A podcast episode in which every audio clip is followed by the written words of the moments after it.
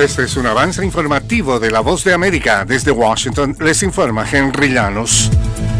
La secretaria de Comercio de Estados Unidos, Gina Raimondo, expresó su confianza en que el país pueda albergar toda la cadena de suministro de silicio para fabricar chips avanzados. Nos informa Gustavo Cherkis. La inteligencia artificial es uno de los temas en los que Estados Unidos busca consolidar su liderazgo en la industria de chips y semiconductores, especialmente en los necesarios para el desarrollo de la inteligencia artificial por motivos de seguridad y frente a la competencia con China. Es por eso que la secretaria de Comercio de Estados Unidos, Gina Raimondo, expresó su confianza en que el país pueda albergar toda la cadena de suministro de silicio para fabricar chips avanzados, incluida la tecnología clave para la inteligencia artificial. Gustavo Cherky, Voz de América, Washington, D.C. Un miembro en activo de la Fuerza Aérea de Estados Unidos murió tras prenderse fuego frente a la Embajada de Israel en Washington, D.C., al tiempo que decía que ya no sería cómplice del genocidio. Aviador de 25 años, Aaron Bushnell, de San Antonio, Texas, falleció a causa de sus heridas, según la Policía Metropolitana. Bushnell caminó hacia la embajada poco antes de la una de la tarde del domingo y comenzó a transmitir en vivo en la plataforma Twitch, indicó una persona enterada del asunto. De costa a costa.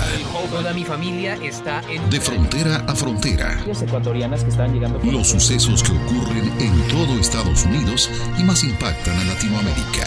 Aquí le hacemos un llamado para que esté... Estados Unidos al día. De lunes a viernes, la información con Tony Cano desde la voz de América en Washington por su emisora local favorita en América Latina.